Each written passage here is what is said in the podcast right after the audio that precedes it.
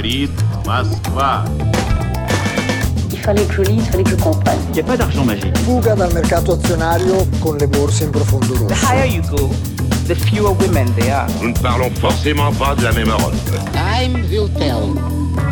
Russe Europe Express, Jacques Sapir, Clément Olivier. Nos bénéfices profiteront à tous car c'est une pyramide. Si ceux qui sont au sommet gagnent de l'argent au lieu d'en perdre, alors ils coulent vers tous les autres. Voilà une phrase qui entre à sa manière en résonance avec l'air du temps, en résonance ou en dissonance, ça c'est au choix, à une époque où Joe Biden lui-même ne croit plus à la théorie du ruissellement. Sauf qu'on ne parle pas là, amis auditeurs, de plan de relance, mais d'économie du sport, puisque l'auteur de ladite phrase est un dirigeant de club de football le président du Real Madrid, Florentino Pérez. Nous voulons sauver le football, martelait donc le richissime homme d'affaires le 20 avril en appui de sa métaphore de pyramide ruisselante et sauver le football. Selon Florentino Pérez, eh bien c'est avant tout préserver ses profits, en l'occurrence avec un projet de Super Ligue européenne qui n'inclurait que les clubs les plus prestigieux, un projet depuis suspendu, vous le savez, mais dont les répercussions sont loin d'être terminées et dont les racines de la logique remontent bien avant l'actualité récente. Alors, sauver le football en rendant les riches encore plus riches, que nous dit cette logique de ce qu'est devenu le Beautiful Game? S'agit-il d'une américanisation du modèle, d'une mondialisation du spectacle sportif, voire d'un décrochage des plus favorisés? Est-il possible de mieux réguler le foot business? On parle de ballon rond et de répartition des richesses dans ce nouveau numéro de Russia Express. Je suis supporter de Manchester United depuis 40 ans. Gary Neville, mais je suis dégoûté. ancien joueur de Manchester United, Particulièrement dégoûté par Manchester United et Liverpool. 18 avril 2021. Liverpool, le club du peuple, le club dont l'hymne dit Vous ne marcherez jamais seul. Manchester, un siècle d'histoire ouvrière. Et ils se font la malle pour créer une ligue dont ils ne peuvent même pas être relégués C'est une honte absolue. Il faut d'urgence reprendre le pouvoir à ces clubs, y compris au mien. Ça fait un an que j'appelle à des mesures pour empêcher que ça arrive. C'est de la pure avidité. Ce sont des imposteurs. Bonjour Jacques Sapir. Bonjour Clément. Et pour euh, nous éclairer aujourd'hui, Mathieu Yorka, bonjour. Bonjour. Économiste, euh, maître euh, de conférence à l'Université de Bourgogne, vous travaillez notamment sur l'économie du sport et donc euh, notamment euh, du football. Merci euh, beaucoup d'avoir accepté notre invitation en forme d'excursus de nos sujets habituels. Jacques Sapien, vous qui appartenez plutôt à l'Ovalie, qu'est-ce que ça vous a inspiré cet épisode de la Super League, épisode notoirement économique? Oui, tout à fait. Mais voilà, en quelque chose qui va peut-être surprendre euh, nos auditeurs euh, ou nos spectateurs euh, habituels, eh bien, on va parler football justement dans cette émission. Oh, pas pour faire des pronostics, hein, on va laisser ce genre de choses à des gens qui sont nettement plus compétents. D'autant que je vous rappelle que les bistrots sont toujours fermés. Oui, tout à fait. tout à fait. Nous laissons cela donc à plus compétents, mais le football et le sport en général est devenu depuis de nombreuses années un spectacle qui peut être fort rémunérateur pour certains il prend la dimension d'une activité économique. Et en l'occurrence sous la forme de cette Super League, Super League mornée. Oui, tout à fait. Euh, alors, on va rappeler les faits. Euh, des clubs décident de faire sécession et euh, de se monter comme ça, entre copains, entre chouettes bandes de copains, une petite ligue réduite, afin de mieux se partager les droits. Et oui, se partager les droits. Tel était bien les buts de l'opération. On comprend tout de suite que de sport, il n'en est guère ou il n'en est même plus question. Mais des droits télévisuels, là par contre, on est en plein dans le sujet. Le projet a fait scandale parce qu'il représentait de manière un petit peu trop voyante une forme de sécession euh, des plus riches. Les clubs en question étaient déjà les plus fortunés, offrant de véritables ponts d'or à leurs joueurs et, on l'oublie trop souvent, à leurs agents. Euh, l'argent coule à flot. Il inonde un certain milieu du sport avec tous les effets de corruption qui vont avec. Évoquons ici les conditions pour le moins scabreuses, qui ont vu l'attribution de la Coupe du Monde au Qatar. Et au prix, euh, nous apprenait le Guardian en février, de pas moins de 6500 morts, travailleurs immigrés sur les chantiers de cette future Coupe du Monde Qatari de 2022. Mais pour revenir euh, d'abord sur le vieux continent, vous nous dites, Jacques Sapir, que cette Super League euh, n'est pas le premier exemple de ce type. Oui, effectivement. Ce n'est pas la première fois que dans un sport, des clubs se décident à faire sécession par rapport aux instances officielles. Euh, ce qui implique de réfléchir un petit peu sur les logiques qui sont à l'œuvre. la captation de la rente télévisuelle est l'objet de bien des convoitises depuis que le sport est devenu une affaire d'argent ou une autre manière de le dire, depuis que cette rente est devenue effectivement euh, tout à fait dominante. Dans d'autres disciplines, on a vu des cas de sécession euh, réussis. Alors rappelons ainsi, euh, au milieu des années 60, dans le sport automobile, la naissance du fameux trophée Canam pour Canada-Amérique, en rupture avec toutes les règles de l'endurance, euh, une sécession qui s'était faite en 1966 et qui avait été pendant quelques années un, un très gros succès. Alors un succès évidemment d'audience, mais aussi bien entendu un succès financier. Aux États-Unis d'ailleurs, les grandes universités drainent à travers le sport que ce soit le football américain euh, ou d'autres, euh, des mannes financières tout à fait considérables qu'elles réinvestissent en partie dans leur budget. Euh, les clubs sont d'ailleurs très souvent des sociétés par action, voire des sociétés cotées en bourse. Bref, quand le sport devient une branche de l'industrie de l'entertainment, il en subit la loi. La loi du marché? Alors oui, c'est un petit peu ça. Faut-il le regretter? Peut-être mais on ne pourra l'empêcher. Alors, quelle réglementation pourrait permettre que cette rente télévisuelle soit mieux répartie et puisse servir au développement des infrastructures et des institutions d'un sport qui soit réellement ouvert à tous? C'est une vieille question euh, qui est posée. Et puis, n'oublions pas que des sécessions, ou des tentatives de sécession, il y en a eu de tous les côtés. Et certaines ne sont pas venues euh, des plus riches. Il y eut dans les années 1920-1930 une fédération prolétarienne du sport qui appelait d'ailleurs à des contre-jeux olympiques en 1936 en réaction justement aux Jeux de Berlin. Ces contre-jeux auraient dû se tenir à Barcelone. L'histoire en a décidé autrement. Mais cela indique que la question du sport, et la question surtout d'un sport qui ne soit pas entièrement vendu à l'argent, d'un sport qui assume sa dimension sociale et culturelle, eh bien, elle se pose aussi. Ici, le projet avorté, pour l'instant, euh, de la Super League était l'occasion justement de remettre cette question sur le tapis. Ce qu'on va faire euh, avec euh, vous, Mathieu Yorka, pendant les prochaines 50 minutes. revenons peut-être d'abord avec vous sur ce qui s'est passé, c'est-à-dire que dans la nuit du 18 au 19 avril, en pleine nuit, à minuit et demi, une douzaine, enfin 12 clubs européens de, foot parmi les, plus prestigieux du, vieux continent annoncent qu'ils ont un projet de faire une ligue privée, une ligue fermée qui ne serait plus la Ligue des Champions. Donc pour les gens qui nous suivent et qui ne connaissent pas forcément le football, on parle là de clubs et pas de sélection, qui jouent chaque année la, la Ligue des champions. Euh, sauf que là, il n'y aurait que 12 clubs qui seraient euh, les mêmes chaque année, avec euh, peut-être quelques autres pour former une quinzaine de clubs. L'objectif parfaitement assumé étant de générer d'importants profits. On parle de 5 milliards d'euros par an. Le 20 avril, Manchester City abandonne. Euh, le 21 avril, les cinq autres clubs anglais renoncent également.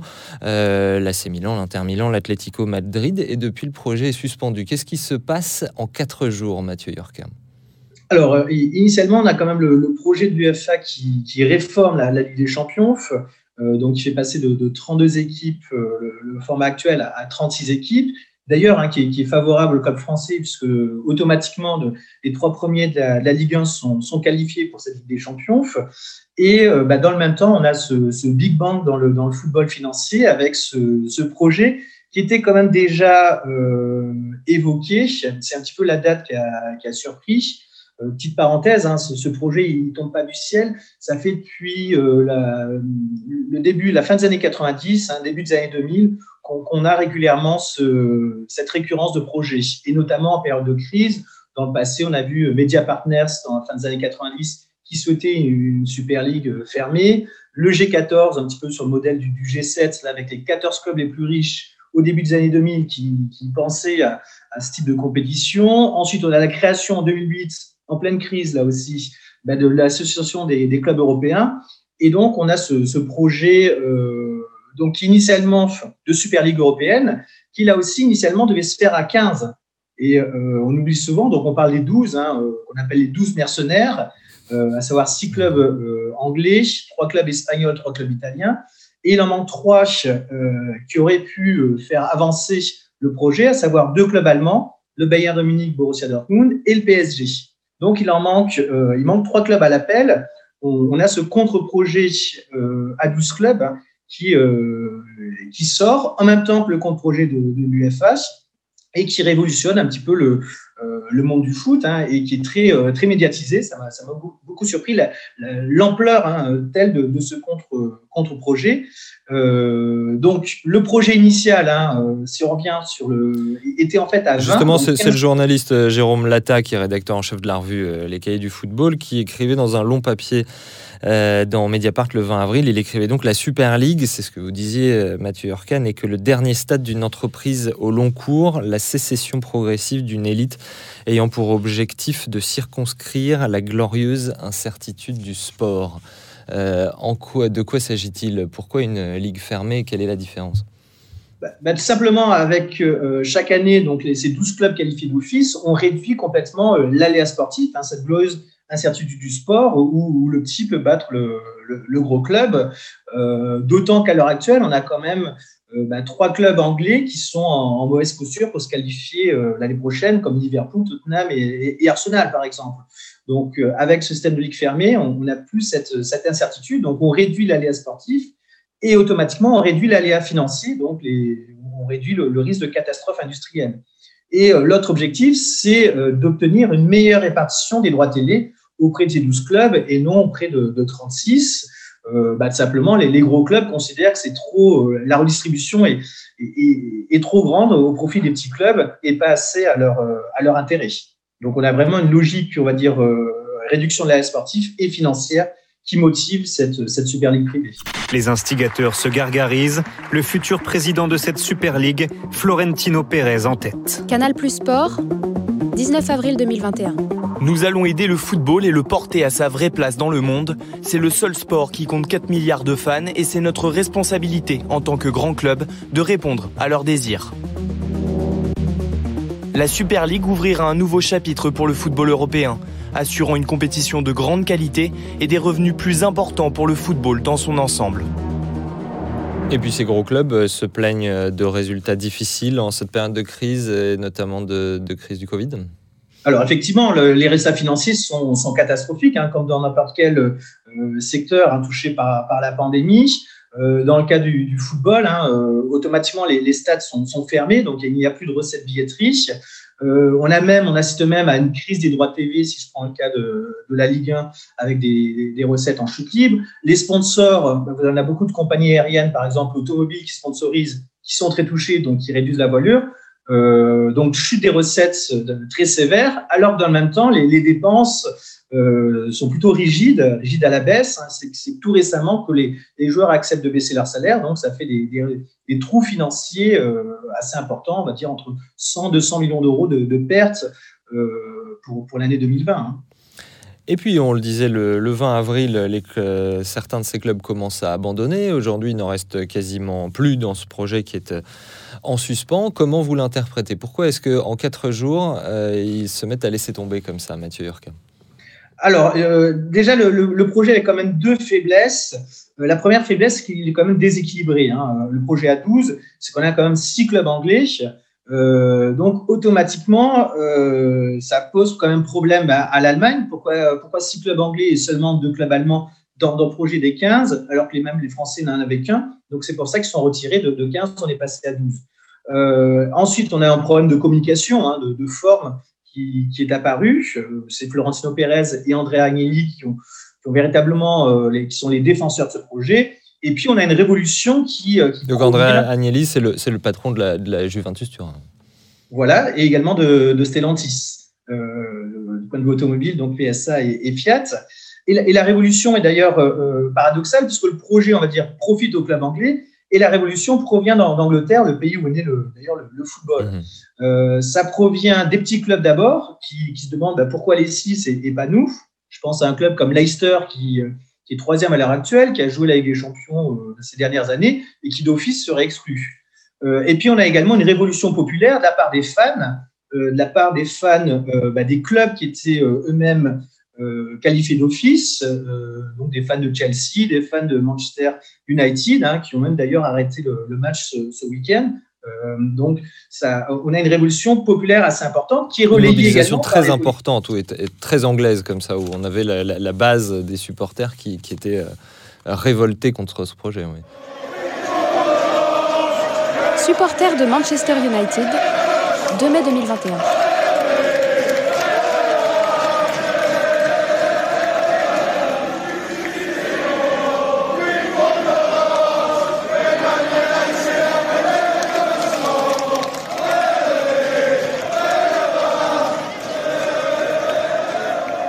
Et qui est en plus relayé par des, par des politiques. Euh, bah, on a Boris Johnson qui se mêle au débat et qui euh, bah, soutient euh, ses fans. Il faut savoir également bah, qu'on a des élections locales en Angleterre, ce n'est pas anodin hein, cette prise de, position.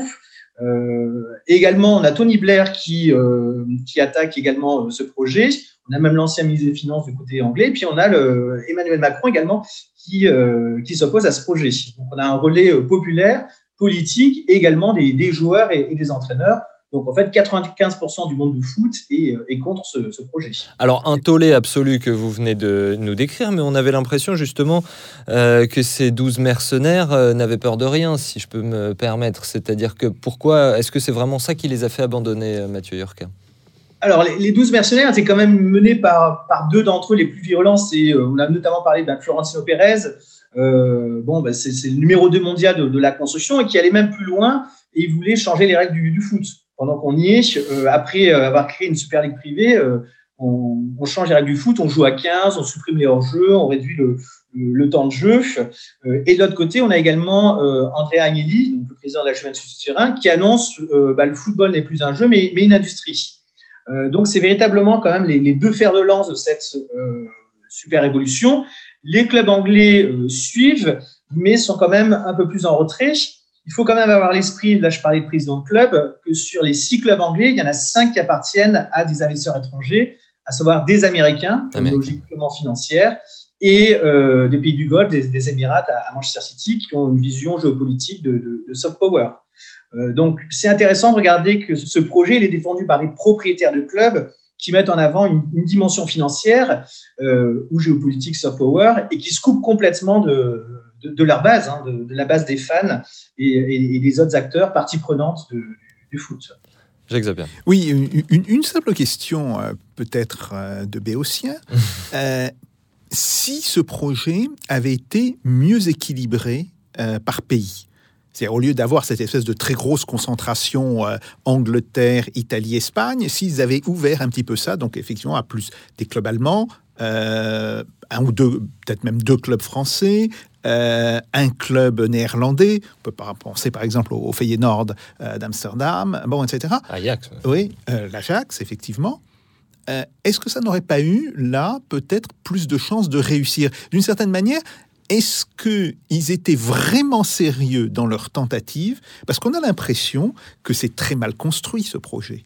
Est-ce que vous voulez dire, Jacques Sapierre, et je vous laisse répondre juste après Mathieu Yorka, que euh, ce projet n'avait pas pour intention réelle d'aboutir, mais plutôt de euh, taper un grand coup sur la table pour obtenir euh, des choses de la part de l'UEFA, Jacques Sapierre Oui, tout à fait. La réponse de Mathieu Yorka. Oui, tout à fait. Je pense que euh, l'objectif, c'est de faire pression à, l'UFA, un, coup de bluff pour faire monter les, enchères. Hein. Et, d'ailleurs, euh, si on regarde un petit peu les, montants financiers, c'est intéressant également. Mhm. C'est que le projet de la Super Ligue européenne, il est financé par une banque d'investissement américaine, euh, JP Morgan. JP Morgan Très lié à la crise de 2008 d'ailleurs. Exactement. donc de 3,9 milliards d'euros. Et l'UFA, donc dans sa réforme, est lié à un fonds britannique, Centricus, euh, ben, on est passé de 4,2 milliards d'euros à 6 milliards d'euros de, dotation ben, en l'espace de ces quatre jours. Donc, du coup, euh, on a l'impression que les, gros ont, quand même eu, un petit peu euh, gain de cause. pour répondre à, l'hypothèse de, M. Sapir, effectivement, en, intégrant deux clubs français, un club hollandais, deux clubs portugais et en arrivant un petit peu à une élite à 18 ou 20 clubs, là, c'est quelque chose de beaucoup plus sérieux. Et euh, c'est ce qui a amené l'UFA à réagir euh, immédiatement. Euh, et c'est pour ça que ce projet qui, à l'heure actuelle, est, mis de côté, n'est quand même pas pas complètement mort. Hein. Alors, je vais pousser la, logique euh, mise en œuvre par Jacques Sapir plus loin. Est-ce que ça aurait vraiment été quelque chose d'important que ce soit équilibré entre pays européens Ou vu que, puisque le mot de sécession des élites a été employé, ou vu que si c'est ça, euh, finalement, le, la quantité de clubs de chaque pays n'a pas d'importance. Ce qui compte, c'est leur prestige euh, et la capacité à, à, glaner des téléspectateurs, peu importe qu'il y ait plus d'anglais finalement dans cette logique, Mathieu Yurka. Oui, ce qui compte, c'est d'avoir les, plus belles affiches. Hein. Donc, c'est pour ça qu'on a pris les, clubs les plus renommés, ceux en fait qui ont plus de, pour reprendre des termes de réseaux sociaux, des, followers euh, et qui sont capables de, les suivre dans les pays domestiques, mais également à l'international, hein, puisque euh, on aurait pu rajouter un, ou deux clubs turcs également qui ont beaucoup de, followers. Euh, et là, automatiquement, vous faites monter les audiences et donc vous faites monter les, montants des droits télé et, du sponsoring. Donc, c'est ça qui est important, c'est regarder un petit peu la taille de marché euh, d'un club. Le prestige compte, effectivement, mais également les, retombées en termes de, spectateurs, d'audience et, de followers à l'international, et éventuellement de, merchandising.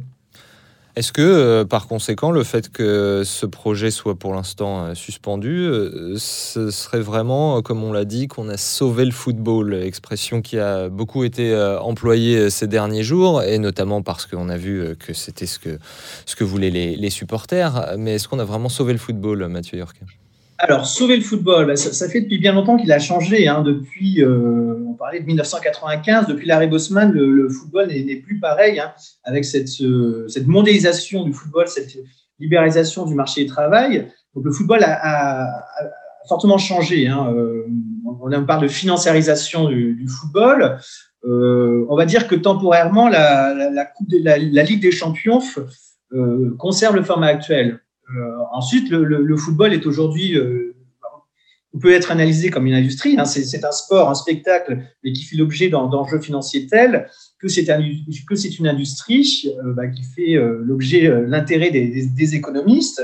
donc, de ce point de vue-là, on peut dire que c'est du tout le même jeu par rapport à, sa, naissance. Hein. C'est devenu un, spectacle sportif euh, avec des, retombées économiques et financières importantes. Une logique dont donc vous nous dites qu'il ne date pas d'hier, puisque vous avez parlé de l'arrêt euh, Bosman. Peut-être qu'il faut nous en dire plus. Euh, ça date de 1995 et c'est un arrêt qui avait été rendu par l'ancêtre de la CJUE, qui s'appelait à l'époque la Cour de justice des communautés européennes, qui opposait un joueur belge, Jean-Marc Bosman, dans un litige euh, avec son club de Liège au sujet d'un transfert en France. Euh, ce Jean-Marc Bosman conteste la conformité des règles qui étaient en vigueur alors au regard du droit européen, euh, à savoir, puisque peut-être que les plus jeunes d'entre nous l'ont oublié, mais qu'à l'époque, le nombre de joueurs étrangers était limité à 3 par club. Euh, et puis, euh, les clubs devaient des indemnités assez importantes de, fin de contrat euh, à leurs joueurs. Et comme vous l'avez dit, c'est à partir de là, dans le football, qu'on place le début de cette libéralisation. Et notamment, finalement, ce qui se passe, c'est un libre-échange des joueurs, Mathieu Yorka.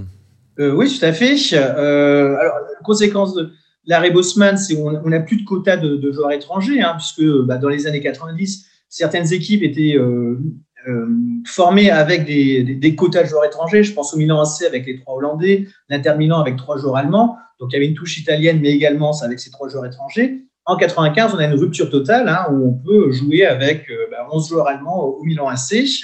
Et une conséquence également, c'est en, termes financiers, on a bah, l'autorisation de transfert gratuit qui va se traduire automatiquement par une inflation salariale. Euh, et c'est à partir de là aussi que les salaires explosent. Et du coup, les agents de joueurs euh, également vont avoir un rôle euh, de plus en plus important. Pourquoi? Alors, bah, on a une inflation salariale, simplement étant donné qu'on n'a on a plus d'indemnité de, de, transfert, où les joueurs sont libres d'aller au club le plus offrant. Bah, c'est les clubs qui vont offrir le plus de salaire qui vont attirer les, les superstars. Euh, et donc, ce qui va permettre d'ailleurs aux agents de joueurs de, faire monter les enchères, puisqu'ils sont payés à la, commission. Et donc, on atteint des, depuis 95, hein, on a une croissance continue sur des, sur des records de, de salaire de joueurs euh, à chaque mercato. Jacques bien votre réaction? Oui, euh, je me demande aussi, c'est est-ce que le, modèle du football, on, comprend bien que euh, le football est un sport qui d'abord a été emblématique euh, de l'Europe, puis de l'Amérique latine, euh, puis de l'Afrique. est-ce que le modèle du football n'est pas en train de contaminer, n'a pas déjà largement contaminé d'autres sports. je pense par exemple au rugby, avec le, le basculement vers, le, vers le rugby professionnel. Est-ce qu'on n'a pas en réalité euh, un modèle football qui est en train de s'imposer globalement euh, à l'ensemble euh, du sport? Oui, Mathieu Yorquet, est-ce que le football influence les autres sports ou est-ce qu'ils ont des, logiques propres, des modèles propres? Alors, sur le, modèle économique du football, ça a, été étudié notamment par un, article de, Vladimir Andreev et, et dès les années 2000, hein, qui, montrait une rupture voilà, au milieu des années 90 on est passé pour le cas du foot, hein, d'un modèle qui reposait sur les spectateurs, les recettes billetterie, le sponsoring, les subventions des collectivités, et on avait une vision locale. Donc ça, c'était le, foot d'avant. On est passé à un modèle euh, bah, qui est toujours valable, hein, qui est accentué, qu'on appelle MCMG, donc un modèle média, corporate, avec des grandes entreprises et multinationales, merchandising et global, qui, reflète bien cette, mondialisation. Si on regarde le cas du rugby, on va dire que le rugby a quand même 15 ans, 20 ans encore en, arrière par rapport au foot. En termes financiers, si je prends le cas de la France, faut diviser par 10 quasiment les, chiffres, les droits TV, les, salaires, les budgets, c'est un bon, ordre de grandeur. Mais euh, effectivement, le rugby commence à se professionnaliser. À la différence quand même, c'est que les droits télé sont beaucoup moins importants dans le foot. Et ce qui compte dans le rugby, c'est les, sponsors, euh, et notamment des, sponsors euh, locaux. Les recettes billetteries sont, importantes, mais on se rend compte que petit à petit, les droits télé augmentent, alors sans atteindre à ce qu'on a dans, le foot. Et on, va dire qu'on est dans un modèle en transition entre le, premier modèle euh, spectateur, subvention, sponsoring local et le modèle du, foot qui est lui plus, euh, plus avancé dans cette mondialisation. Oui, d'ailleurs ça pose une question assez intéressante. Est-ce qu'on a une explication, ne serait-ce qu'en termes économiques, du fait qu'un sport arrive à phagocyter d'une certaine manière, le phénomène des audiences télévisuelles? Parce que, euh, là, je vais repartir un petit peu en arrière, euh, dans les années 60 et les années 70, euh, le rugby avait pratiquement, en tous les cas en France, autant d'importance que le football en matière d'audience télévisuelle. les matchs, si vous voulez, des, des cinq nations avaient un retentissement. Alors, après, il y avait toute une série de, raisons qui pouvaient l'expliquer. Le fait qu'il y avait, euh, qu'il y a eu pendant très longtemps euh, un commentateur euh, absolument unique du rugby qui, faisait beaucoup rire, mais qui était aussi extrêmement bon. Il faut que le, reporter... Roger Coudert, le 16e homme. Vive le match, s'intègre au match. Un film de Christophe Duchiron. En essayant d'expliquer quelquefois ce qui se passe, mais en se laissant emporter par l'enthousiasme de, de ce sport. Allez Allez, Guy, André Boniface. André Boniface, la rouille. Oui. Pleurez, mes amis, pleurez et on voit bien que euh, depuis une trentaine d'années, euh, le football, d'une certaine manière, euh, s'impose. On a le même phénomène dans la course automobile. Dans la course automobile, les retransmissions télévisuelles, ça couvrait dans les années 60, bien sûr, la Formule 1, mais aussi l'endurance, mais aussi certains grands rallyes, la Formule 2, etc. Aujourd'hui, si on prend, sauf peut-être quelques chaînes très spécialisées, mais si on prend euh, les, chaînes grand public, c'est la Formule 1, un point c'est tout.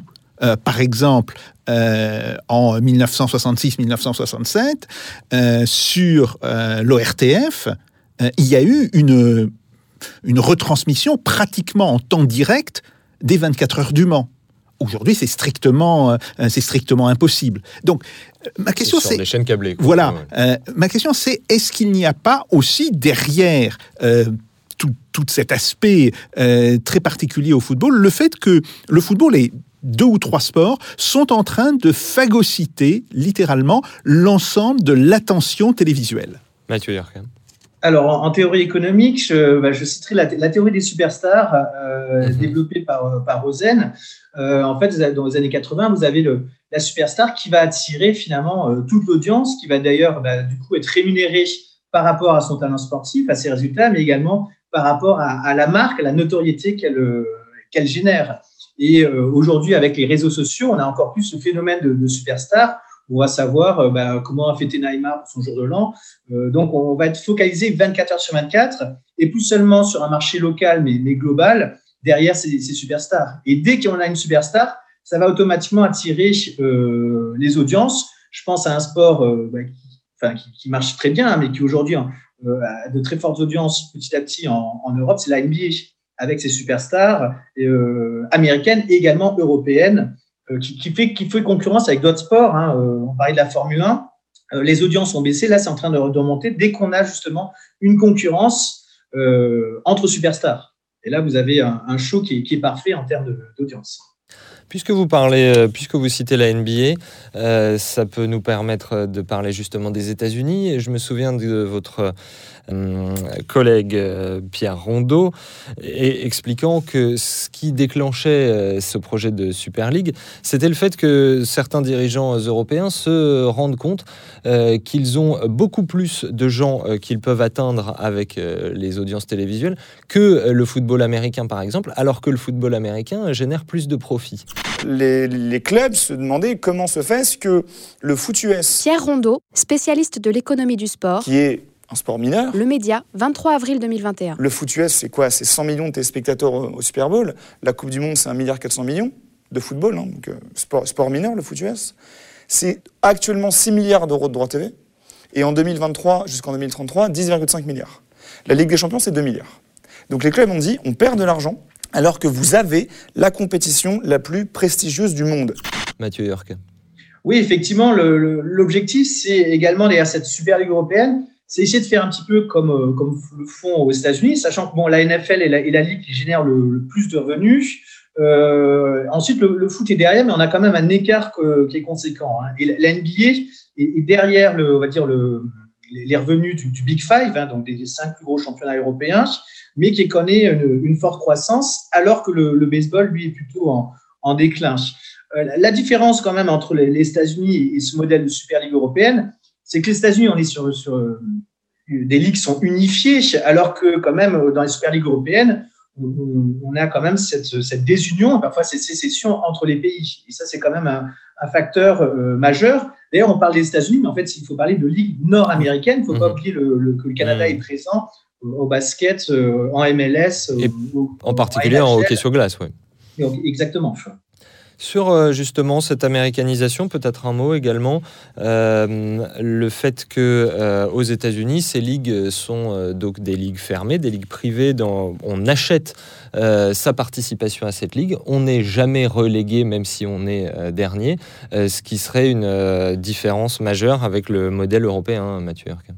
Alors, complètement. Alors, le, système américain repose sur, sur des règles. On est quasiment sur un système euh, collectiviste. Les États-Unis, on est quand même dans le pays le, le, plus libéral. Et, euh, et, dès le départ de la création de ces ligues, on est sur des, des, règles qui sont instaurées, comme le salary cap, sur lequel qui est, qui est très pertinent, qui est d'ailleurs appliqué dans le cas du, rugby. Euh, également la, la draft, également des clauses de réserve, des répartitions égalitaires des, des droits télé et un droit d'entrée, hein, on parle de, franchise et non, de club, euh, assez élevé pour participer à, ces ligues, hein, ce qui permet à chaque fois finalement de, de renouveler un, intérêt, euh, donc un, intérêt croissant. Là, pour, moi, la ligue qui a le plus de, d'audience majeure, c'est la NBA, qui est une ligue en plus internationalisée. Et donc là, ça fait vraiment rêver le, foot, alors que la NFL a beaucoup plus de mal à s'internationaliser.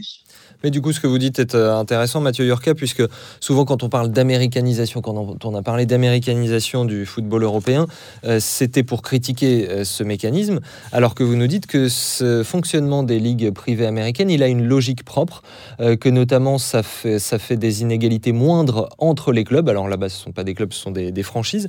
Alors que là, ce serait finalement quelque chose de beaucoup plus violent, de beaucoup plus inégalitaire que ce qui se passe aux États-Unis. Oui, effectivement, le, problème de, la Super Ligue européenne, c'est qu'en acceptant euh, bah, ces, 12 mercenaires, on, risque de figer la situation à long terme, hein, parce les, enjeux financiers, c'était, euh, on a eu des écarts considérables. Hein. Rien que la participation en Super Ligue européenne, ça, rapportait à un club entre 200 et 250 millions d'euros, alors que le vainqueur actuel de, de la Ligue des Champions, c'est 83 millions d'euros. Donc là, automatiquement, on a des inégalités, euh, c'est une restante de la mondialisation également, euh, entre les clubs euh, qui est difficile à combler par la suite, hein, quasiment impossible, sans introduire de, règles.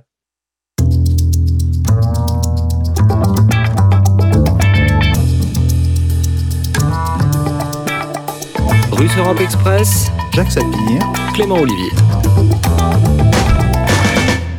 Et on l'a dit, Jacques Sapir, des enjeux donc euh, financier euh, majeur euh, qui pose euh, la question de l'incertitude. Si tout ceci se passe, c'est parce que certains, les grands, veulent réduire leur incertitude. Mathieu Yorka nous a expliqué que cette logique de réduction de l'incertitude, elle date en fait déjà de plusieurs années, de plusieurs dizaines d'années.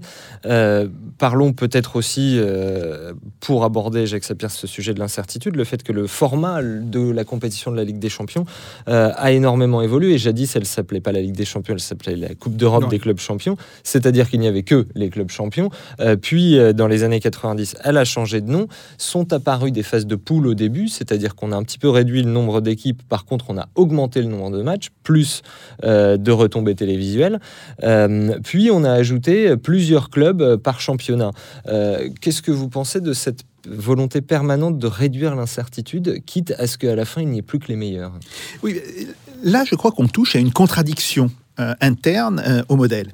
Parce qu'on on voit bien, euh, il faut évidemment qu'il s'agisse d'abord d'un sport très spectaculaire, euh, qu'il y ait un vrai spectacle euh, au sens là de, l'entertainment. Et qui est propre au football, c'est un sport où il y a beaucoup de surprises. Justement. Tout à fait, mais pas seulement, on peut, on peut le trouver dans d'autres mm. sports, mais il faut aussi, parce que ça, ça fait partie du, du spectacle, qu'il y ait l'incertitude. Mm. Or, on voit bien la, contradiction.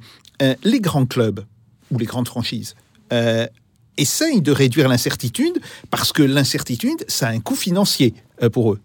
Mais s'ils réduisent l'incertitude, ils risquent de réduire l'intérêt euh, des téléspectateurs et donc, d'une certaine manière, euh, de tuer euh, la poule aux œufs d'or.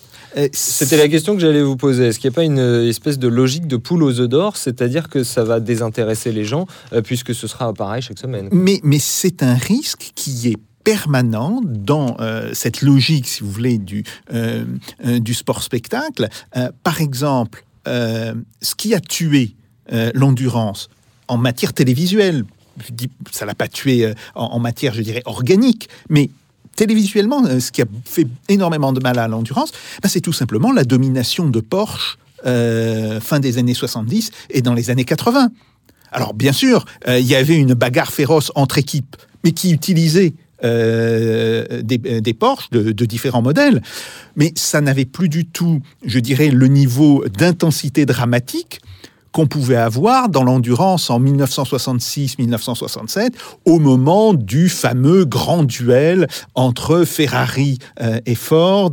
Bon, euh, avec ce, ces, ces 24 heures du Mans de 1967, qui sont d'une certaine manière historiques.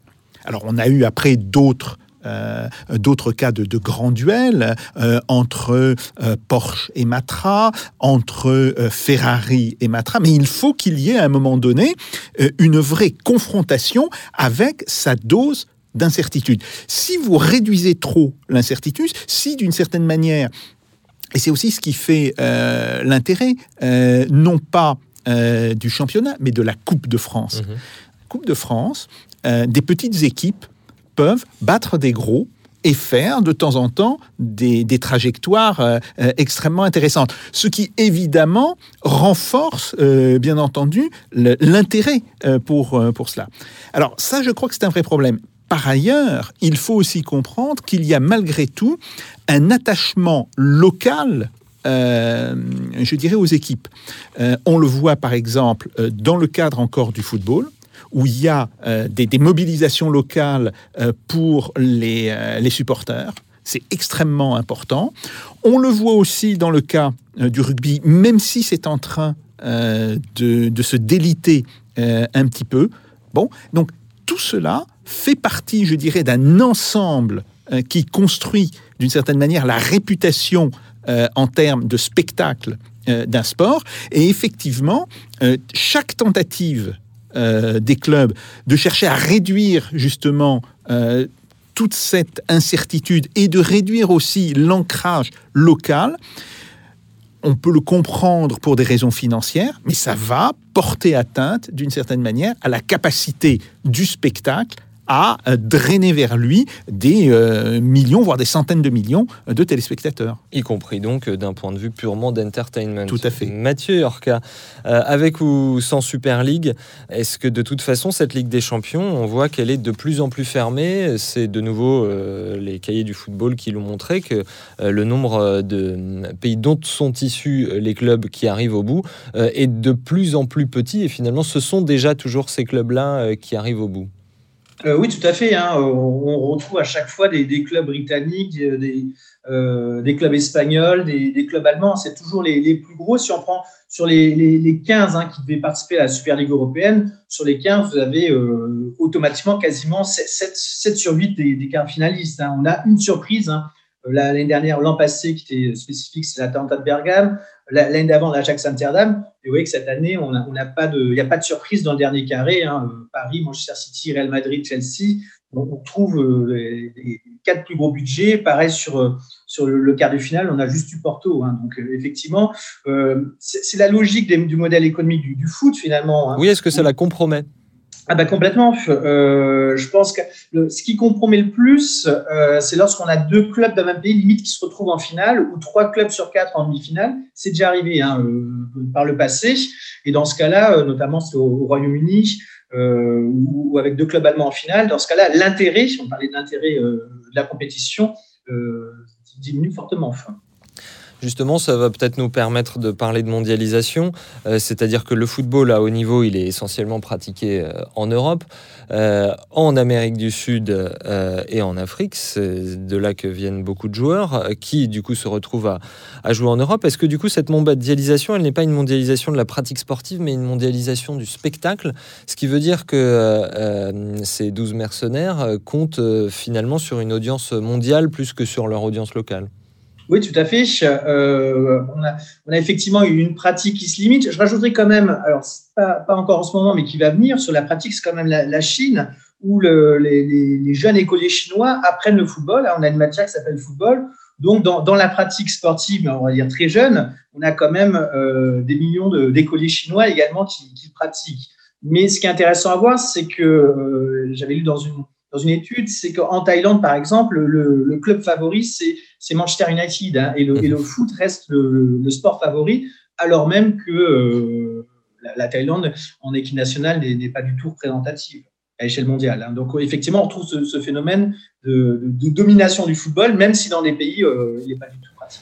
Mais est-ce que c'est pour ça que cette Super League, euh, euh, les dirigeants comptaient dessus? C'est-à-dire, peu importe de décevoir nos propres fans, euh, on aura forcément des gens en Chine, en Thaïlande, en Amérique du Nord qui regarderont ces matchs oui, tout à fait. Alors, d'autant plus lorsqu'on aménage les horaires. Hein. c'est ce qu'on voit avec des, matchs le dimanche qui ont lieu à, 13h hein, par rapport au, marché asiatique, hein, qui, est plus pertinent, puisqu'on n'a on pas de championnat finalement qui est capable de rivaliser avec la Super League européenne. Aux États-Unis, enfin en Amérique du Nord, on a la, MLS, la Major League Soccer, mais qui, est une toute petite ligue hein, finalement. Euh, donc on joue vraiment sur aujourd'hui sur le marché euh, asiatique avec des, euh, horaires à, 13 heures ou en, Ligue des Champions en étalant les, journées du, mardi au jeudi pour capter le, plus, le plus d'audience. Jacques bien. Oui, ce qui amène à une autre question. Qu'est-ce qui explique que certains sports s'exportent et parfois dans des pays assez étranges, et d'autres euh, beaucoup moins. Autrement dit, quel est le véritable facteur de l'internationalisation ou la relative internationalisation de la pratique? Je prends comme exemple, par exemple, euh, euh, le baseball. Bon, le baseball, le sport qui est à peu de choses près incompréhensible pour un non-américain, et qui trouve une terre d'adoption au Japon. Donc ça, c'est un point. Alors, ça peut se comprendre aussi par euh, l'influence qu'ont pu exercer les nippo-américains qui sont rentrés au Japon dans les années 50, parce qu'on sait que euh, le, baseball était euh, extrêmement populaire dans la communauté des Nikkei aux États-Unis. Bon, ça c'est un, c'est un premier point. même chose, par exemple, un sport comme le rugby, qui semble qui semblait pendant tout un temps extrêmement limité aux pays du Commonwealth avec une, exception, la France, bon, voire la Roumanie, etc., et qui aujourd'hui commence un petit peu à se développer. Euh, est-ce qu'on a des études qui regardent un petit peu ce phénomène de diffusion de sport? Et euh, à l'inverse, est-ce qu'on a des exemples de diffusion en Europe ou aux États-Unis euh, de sport asiatique. Bien sûr, il y a le, judo et le karaté, mais ça reste plutôt là euh, dans des sports de type olympique. avec évidemment des, participations qui peuvent être importantes en termes de, nombre de licenciés, hein. mais ce pas des sports qui sont très spectaculaires. Est-ce qu'on a des, études qui montrent d'une certaine manière des logiques dans ces modes de diffusion? Mathieu Yorka, effectivement, là, on parle du coup de diffusion des pratiques sportives et non pas de consommation euh, du spectacle du sport. Alors, effectivement, l'histoire a un rôle important et puis le, politique également en termes de, régime, hein, dans, un petit peu les, choix des sports qui sont privilégiés. Euh, en termes de, j'ai pas à ma connaissance d'études, mais ce qui est important également, je pense qu'il y a un effet superstar. Euh, ben, on va dire vous avez une, star qui est née dans le pays et automatiquement, ça va drainer derrière d'autres euh, d'autres jeunes. Je pense par exemple au cyclisme aux États-Unis qui finalement euh, bah, s'est développé d'un coup, sans, sans, explication rationnelle, ou également en, Australie. Euh, on a également des, marques qui peuvent être très présentes et finalement financer les sports à partir d'académies. Et alors, on parle d'un sport alors, qui n'est pas vraiment un sport, mais qu'il faut quand même mentionner, puisqu'on parle de diffusion de pratiques. Je parle du e-sport, euh, où là, on a une diffusion qui se fait euh, bah, partout en même temps dans, le globe. Alors, certes, avec une domination en Asie. Donc, on parle de, des jeux vidéo. Hein, pour... Euh, Exactement. mais qui, fait peut-être l'objet de, de candidatures aux, Jeux Olympiques et qui est très suivi par, par, les jeunes et qui, là, qui draine les audimat et qui a un modèle économique qui ressemble un petit peu d'ailleurs à, ce qu'on trouve dans, dans, le football. Donc là, on a une diffusion des pratiques qui se fait automatiquement en Amérique du Nord, en Europe et en Asie en même temps, grâce à la technologie. Euh, alors que sur les, autres sports traditionnels, je pense que l'histoire a un rôle essentiel, plus les régimes politiques et, ensuite un, aspect euh, mode superstar qui peut se greffer. Pour revenir au football, vous avez parlé de l'arrêt Bosman donc dans les années 90, mais est-ce qu'on ne peut pas faire remonter cette mondialisation euh, libérale du, football à euh, bien avant, et même 20 ans avant, avec l'arrivée à la tête de la FIFA en 74 euh, d'un Brésilien qui s'appelle Joao Avalanche et qui assume, c'est la première fois, euh, le fait de vendre un produit nommé football avec pour objectif d'atteindre euh, le plus de consommateurs possible euh, et d'assurer une, une, croissance des prix et du marché. L'institution qui compte alors qu'une dizaine d'employés entre dans une nouvelle dimension. France 24. Le football devient une machine à cash. 16 août 2016. Les droits télé sont vendus pour plusieurs millions d'euros. La Coupe du Monde passe de 16 à 32 équipes et les sponsors se multiplient. À ses détracteurs qui l'accusaient d'être autocrate, il aimait rappeler son œuvre. J'ai trouvé une vieille maison et 20 dollars dans la caisse. Le jour où je suis parti, j'ai laissé des propriétés et des contrats en ordre pour plus de 4 milliards de dollars. Pas si mal, je dirais. Ça se fait notamment, euh, c'est à cette époque-là que se sont imposés des sponsors obligatoires, à savoir Coca-Cola et Adidas. Euh, et puisque Jacques Sapir aime bien regarder à l'Est, c'est ça qui explique notamment les fameux maillots à l'époque de l'Union soviétique avec trois bandes dessus, chose qui paraissait surprenante dans un pays qui n'avait pas de, société de consommation. Euh, Mathieu Yorka, est-ce qu'on peut faire remonter cette mondialisation du football aux années 70 oui, effectivement, là, on va avoir différentes étapes dans le processus de mondialisation qui, se fait euh, de manière plus ou moins accélérée. Euh, là, on va dire que c'est une mondialisation qui se fait en, direction de l'Amérique latine. Je pense également au, Mexique, par exemple, qui accueille à, la fin des années 60 aussi les Jeux olympiques. Donc, le sport n'est pas réservé au monde anglo-saxon, mais, commence à, à, émerger, à toucher d'autres pays. Euh, effectivement, ça, se fait de manière en, processus. L'Argentine organise la Coupe du Monde en 78 d'ailleurs, euh, donc c'est qui, traduit quand même son, intégration dans cette mondialisation du sport. Est-ce que la Coupe du Monde suit la même logique que cette euh, Super League On voit qu'on va augmenter le nombre d'équipes, ça, ça augmente le nombre de matchs. L'Euro également a augmenté son nombre d'équipes. Et puis, bien sûr, cette Coupe du Monde assez particulière au Qatar. Euh, dont on a dit beaucoup de choses effectivement sur l'attribution, mais il y a une chose euh, aussi qui va se passer, c'est que étant donné bien sûr le climat de, l'émirat du Golfe, euh, on ne peut pas jouer au football en, en été. La Coupe du Monde aura donc lieu du 21 novembre au 18 décembre 2022. Alors pour des fans de foot historique, ça paraît complètement hérétique de ne pas jouer une Coupe du Monde en été, mais est-ce que si on cherche à viser un public plus large, euh, ça n'est pas un heureux hasard, puisque cette période de la fin novembre, début décembre, euh, c'est la période par exemple où sortent les super productions hollywoodiennes, c'est-à-dire qu'on va mettre en concurrence je vous pose en tout cas la question, Mathieu Yorka. On va mettre en concurrence le spectacle du football avec le spectacle, que sais-je, du prochain Star Wars, du prochain Disney? Alors, ce qui, est intéressant dans le cadre du sport, euh, la, période de mois de décembre, elle est propice. On le voit très bien bah, dans la première ligue, hein, avec ce qu'on appelle les Boxing Days, où vous avez euh, quatre journées euh, qui se fondent entre la période de Noël et du jour de l'an. Tradition anglaise du lendemain de Noël, je précise simplement. Voilà. Et, qui attire à chaque fois énormément de monde dans, les stades et, en termes, en termes d'audience. Hein.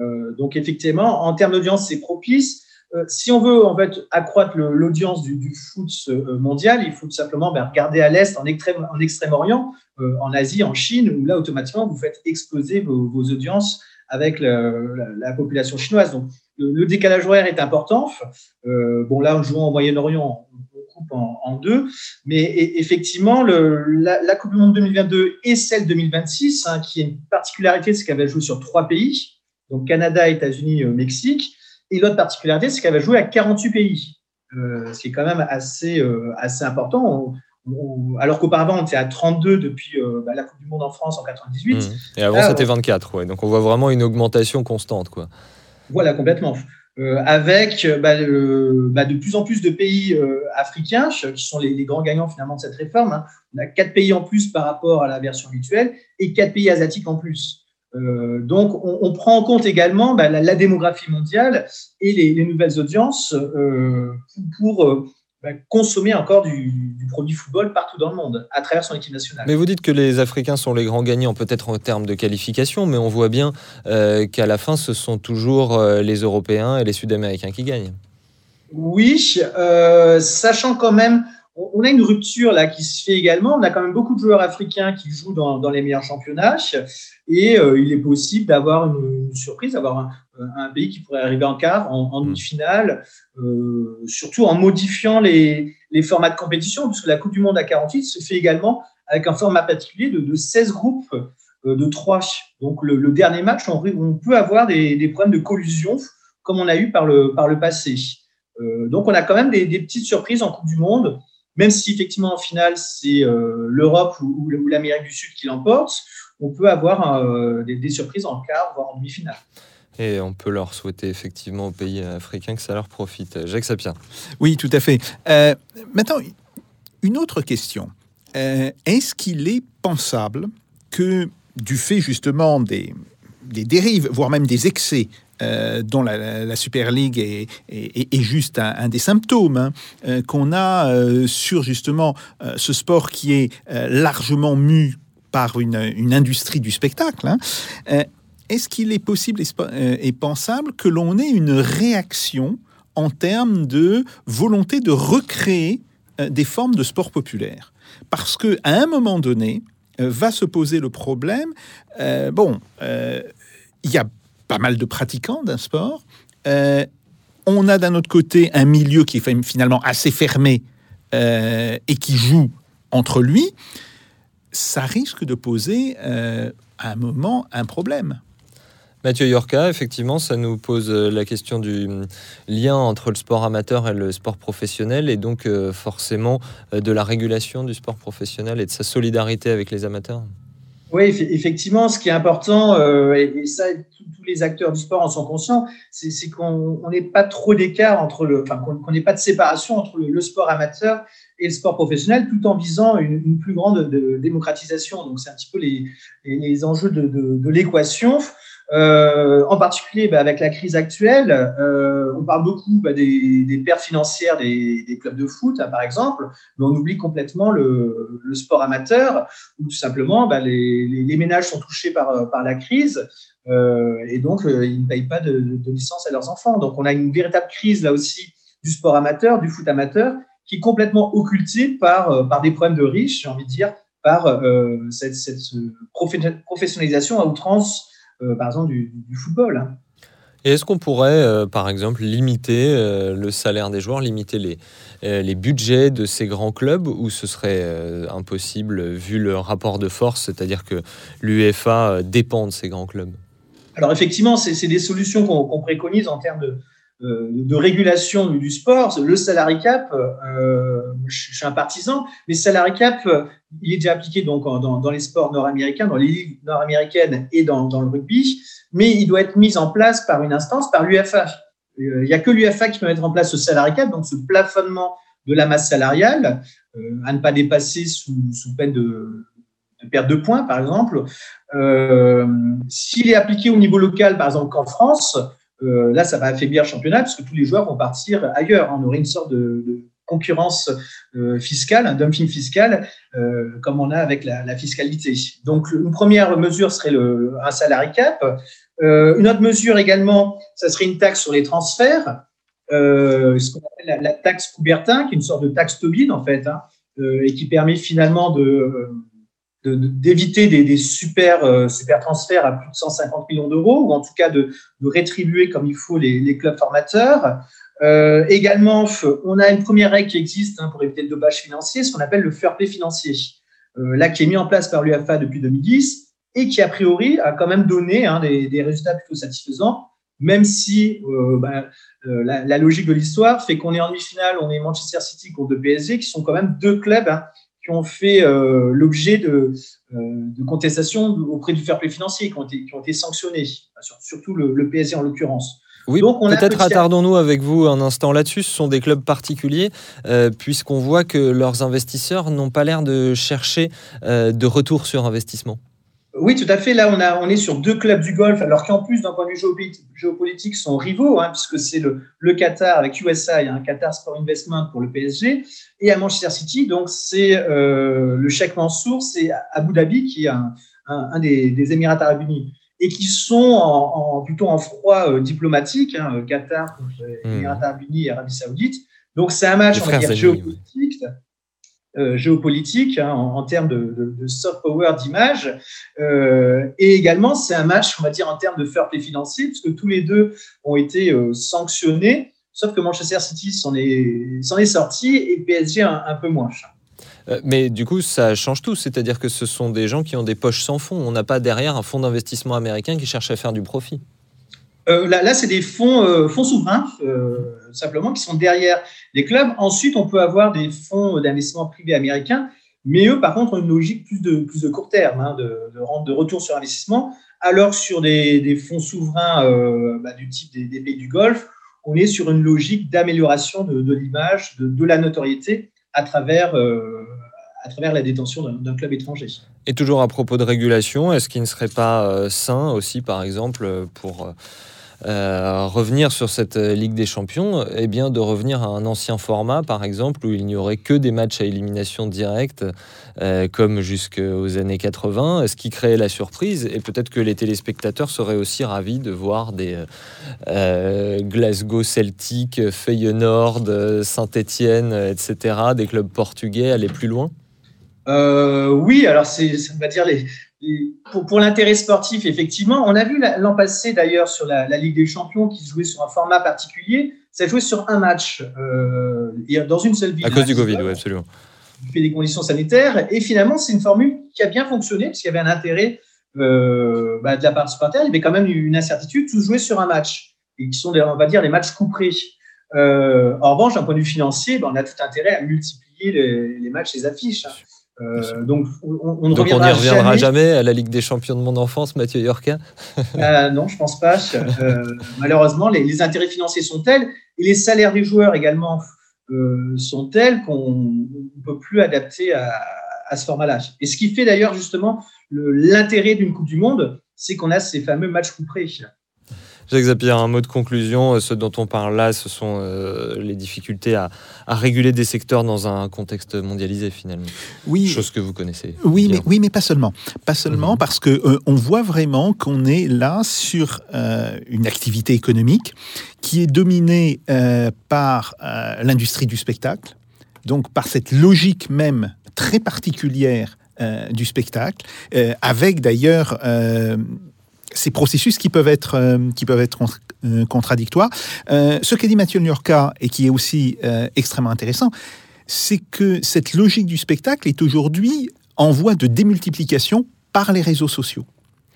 Et donc, ça crée une forme d'univers virtuel euh, autour euh, d'une activité physique, parce que malgré tout, tout sport euh, se réduit à un moment donné à une activité, à une, une, activité physique, mais qui tend à obéir de plus en plus à des logiques de rente. Et peut-être la question qu'il faudra un jour se poser, c'est est-ce qu'on n'est pas dans une forme d'économie qui est globalement une économie de rente avec l'ensemble des caractéristiques économiques, mais aussi des pathologies euh, économiques et sociales que cette économie de rente euh, induit.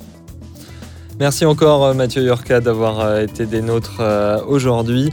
Merci bien sûr euh, aussi à vous, euh, Jacques Sapierre, ainsi qu'à vous euh, qui nous avez suivis dans ce sujet un peu différent de nos thématiques habituelles, mais on l'a vu finalement pas tant que ça. Une émission, en tout cas comme toujours, mise en onde et en image par un inconditionnel de River Plate à Buenos Aires, c'est Pipo Picci, et une anglophile qui ne marchera jamais seule, c'est Jeanne D'Amato, une fine Mannschaft qui vous donne rendez-vous au prochain numéro de Russe Europe Express avec Jacques Sapierre. D'ici là, faites pas vos Jacques. Salutations.